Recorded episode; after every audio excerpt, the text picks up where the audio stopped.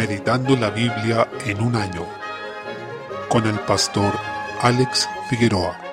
Día 14, mes 2, Éxodo capítulo 37. En este capítulo aprendemos acerca del mobiliario del tabernáculo. Recordemos que en los capítulos anteriores Moisés pidió una ofrenda y el pueblo la entregó. Con ese material de base pudo llamar a Besalel y a Oliab, a quienes el Señor capacitó en toda sabiduría e inteligencia para que pudieran trabajar los distintos materiales y hacer el tabernáculo. A continuación conocemos el detalle de la construcción de cada parte de esta tienda de reunión. Y al respecto debemos recordar dos cosas. Primero, que es Dios el que determina cómo debe ser adorado y que es Él quien hizo un modelo de tabernáculo y lo mostró a Moisés para que siguiera fielmente detalle a detalle, paso a paso, porque es Dios quien determina cómo el hombre debe acercarse a Él. Eso es lo que llamamos el principio regulador de la adoración. Está en el capítulo 22 de nuestra Confesión de Fe Bautista de 1689 y dice que no somos nosotros los que determinamos cómo nos acercamos a Dios, sino que es Él quien fija los términos de su relación con nosotros y cómo debemos agradarlo. Otro aspecto de este capítulo 37 y abarcando también el 38 es que todo lo descrito corresponde a un sistema de sacrificios, un sistema ceremonial que decía relación con la forma en que un Dios santo podía habitar en medio de un pueblo pecador. Dios estaba enseñando a este pueblo cómo debía acercarse a él y cómo podía tener una relación con él, es decir, cómo podían tener comunión. Este sistema ceremonial consistía, entre otras cosas, en sacrificios en donde se debía derramar sangre de las víctimas inocentes que no habían pecado, en este caso becerros y otros animales designados también por Dios para expiar el pecado a través del derramamiento de su sangre. Lo que quería decir en otras palabras es que el que merecía morir era el pecador, el miembro del pueblo que había pecado, pero en lugar de él moría otro en sustitución, era otro quien derramaba su sangre. Como se aclara en Levítico, la vida de la criatura está en la sangre, cuando hablamos en términos ceremoniales. En otros términos, el derramamiento de sangre implica que alguien dio su vida en sustitución por otro, y todo esto apuntaba, por supuesto, a la obra redentora de Cristo. En el libro de Hechos, desde aproximadamente el capítulo 7 en adelante, se enseña de una manera muy elocuente y detallada cómo este sistema de sacrificios ceremoniales era una figura y un anuncio de lo que Cristo iba a hacer y que finalmente todo esto queda atrás y abolido por la sangre del nuevo pacto que Él derrama. Salmo 34. Desde el versículo 11, el Señor nos hace una pregunta que es fundamental y que todos nosotros debemos responder. ¿Quién es el hombre que desea vida, que desea muchos días para ver el bien?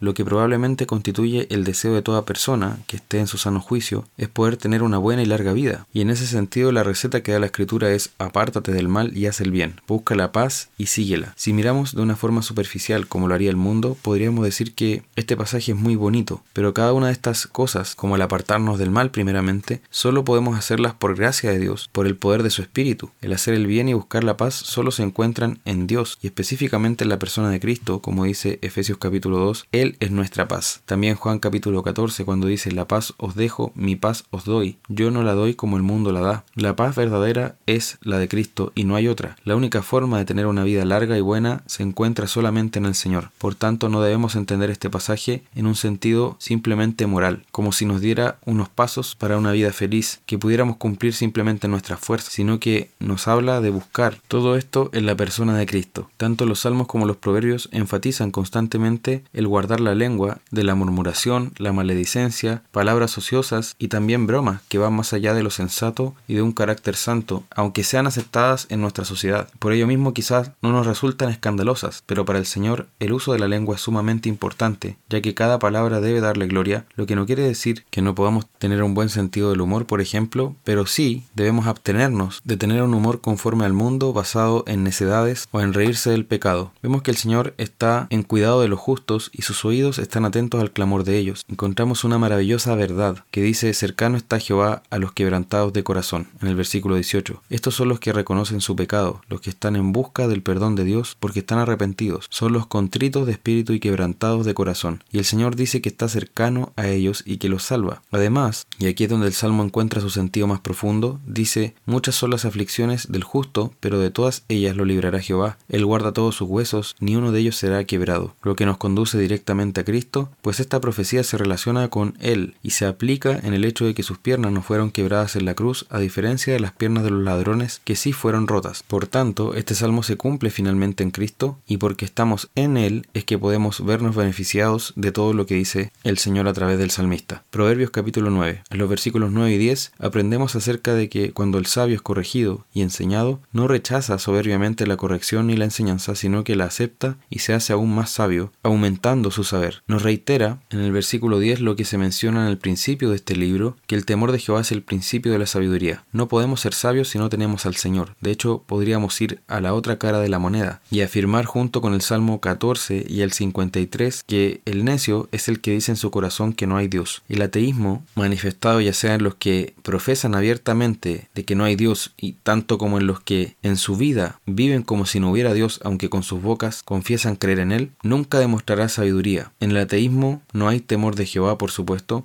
y ese es el principio de la sabiduría y del conocimiento. Por tanto, ninguna de estas cosas pueden encontrarse en quienes profesan que no hay Dios o que viven como si no lo hubiera. Conocer al Señor es la única forma de tener vida, y esto es bastante lógico porque el Señor es la verdad y nosotros para ver la realidad tal como es debemos conocer a quien creó todas las cosas, y por tanto es el parámetro de toda realidad y verdad. Debemos conocer al Santísimo. Es imposible que seamos inteligentes y sabios si no podemos ver la realidad tal como es, si no vemos las cosas como son, sino que las vemos distorsionadas debido a nuestro pecado. Por el contrario, si es que conocemos al Señor vamos a poder ver las cosas como son y ser sabios e inteligentes según Dios, quien define estos términos no porque hayamos desarrollado por nosotros mismos una capacidad extraordinaria, sino porque Dios en su gracia y por la guía de su Espíritu revela su palabra a nosotros y la aplica a nuestros corazones. Mateo capítulo 28. En los versículos 1 al 10 tenemos el glorioso momento de la resurrección que se da al amanecer del primer día de la semana, luego de la crucifixión, es decir, un domingo, y por eso también es que nosotros nos reunimos cada domingo, como lo ha hecho la Iglesia desde que Cristo resucitó. Observemos que en adelante la resurrección es celebrada en este día, y es un patrón que el mismo Cristo estableció con sus distintas apariciones a los discípulos. Cuando nos habla del octavo día de la semana o del primer día de la semana, se refiere en ambos casos al mismo día, que es el domingo, y precisamente en esos días es que se manifestó a sus discípulos para tener comunión con ellos luego de haber resucitado, y también fue el día en que descendió el Espíritu Santo en Pentecostés, por lo que es un día glorioso, en que empieza una nueva creación, es un hito, en donde comienza la era de la redención de todas las cosas. Lo que va a ocurrir desde este momento es el proceso para la glorificación del pueblo de Dios y en que el pecado va a ser quitado de la tierra, y todo va a volver a ser lleno de la gloria de Dios. Podemos pensar que se ha demorado esto en ocurrir, y podríamos tener comentarios e incluso quejas sobre esto, y en último término ellas se dirigen hacia el Señor pero debemos saber que desde la resurrección de Cristo ya está la garantía para la restauración de todas las cosas. Esa resurrección es la que sella todo su ministerio terrenal, ya que si Él hubiera quedado en el sepulcro, de nada habrían servido todos sus milagros y sus mensajes habrían sido vanos. Y además de todo esto, todavía estaríamos en nuestros pecados como dice 1 Corintios capítulo 15, y tal cual dice ese pasaje, seríamos los más dignos de comiseración. Nuestra fe sería vana. Por tanto, es la resurrección la que afianza toda la obra de Cristo y la que además, como dice Hechos 17, es la muestra de que Dios Padre se agradó de la obra de Cristo y lo levantó entre los muertos exaltándolo hasta lo sumo, lo que constituye un momento glorioso y anunciado también a las mujeres que fueron a buscar a Jesús por medio de ángeles. Los guardias temblaron y quedaron como muertos. Nos maravillamos también al notar que el Señor haya querido revelar esto por primera vez a las mujeres. Ellas fueron las primeras que escucharon la noticia de la resurrección. Con ellas comenzó a difundirse y es importante destacar el versículo 7. Id pronto y decid a sus discípulos que ha resucitado de entre los muertos. Ellas debían dar la noticia, y la verdad, el Señor también está aquí galardonando la fe de ellas, porque fueron quienes se mantuvieron siempre siguiendo al Señor, ya sea a la cruz o al sepulcro. No lo abandonaron, aun cuando todos sus discípulos varones huyeron y le dejaron. Ellas corrieron a dar las nuevas, y es muy emocionante lo que dice el versículo 9, sosteniendo que Jesús les salió al encuentro. Imaginemos lo maravilloso que debió haber sido ese momento, y también cuánto nos habla del corazón tierno de Jesús, ya que el Señor simplemente podría haber usado ángeles también para comunicar esto, pero él quiso personalmente salir al encuentro de ellas y tener esa comunión personal después de su resurrección. Recordemos que él es el buen pastor, él es su Señor, su Maestro, y tenía una relación personal con ellas. Este no es un encuentro frío ni distante, sino uno cálido, ya que conocían y amaban tanto al Señor que incluso abrazaron sus pies y le adoraron. Él les respondió consolándolas y diciéndoles, no temáis, les aseguró que todo iba a estar bien. Desde el versículo 11 vemos en contraste con esto la dureza de corazón y lo terrible que es el pecado, porque los guardias que presenciaron este hecho glorioso, que es el más glorioso que haya ocurrido en la historia de la humanidad, cambiaron toda esa gloria que ellos presenciaron por un puñado de dinero. Ni todo el dinero del mundo podría compararse a ese momento que ellos presenciaron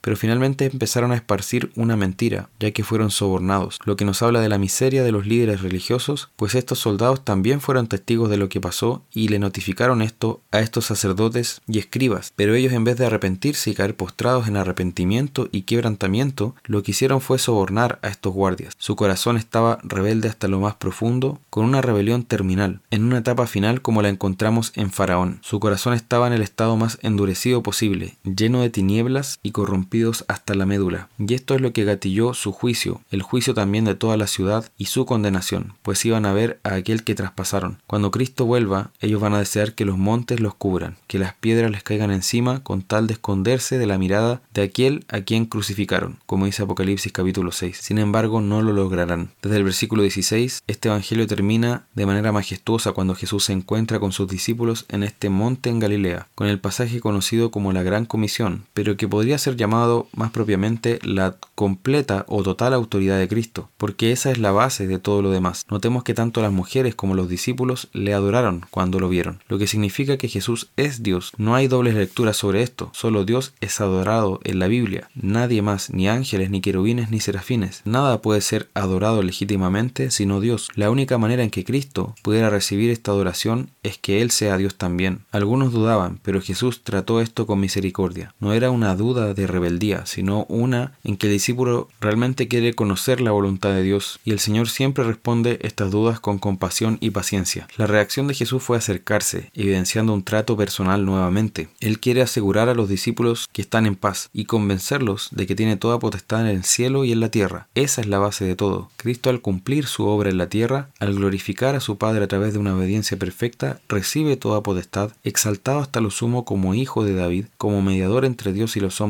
recibiendo el trono y reinando hasta que todos sus enemigos sean puestos bajo sus pies. Y Él reina a través de su iglesia. Ese es el fundamento de todo lo que hacemos como cuerpo de Cristo, porque nuestro Señor recibe toda potestad en el cielo y en la tierra, porque este pasaje nos da una expresión clave y es por tanto, y luego dice id y haced discípulos a todas las naciones, bautizándolos en el nombre del Padre, del Hijo y del Espíritu Santo. En consecuencia, no solo se trata de hacer convertidos ni de distribuir información, así como lanzando palabras al aire, sino que se trata de hacer discípulos y bautizarlos en el nombre del Padre, del Hijo y del Espíritu Santo. Este pasaje sirve como evidencia de la Trinidad y podemos ver que los tres están involucrados en la salvación del pueblo de Dios y reciben gloria en esa salvación. Esto se manifiesta en el bautismo, lo que se relaciona de manera inseparable al hecho de ser discípulo, ya que aquel que es discípulo se bautizará en el nombre del Padre, del Hijo y del Espíritu Santo. El texto nos muestra que el camino está abierto. El diablo fue atado para que la iglesia, basada en la potestad completa que ha recibido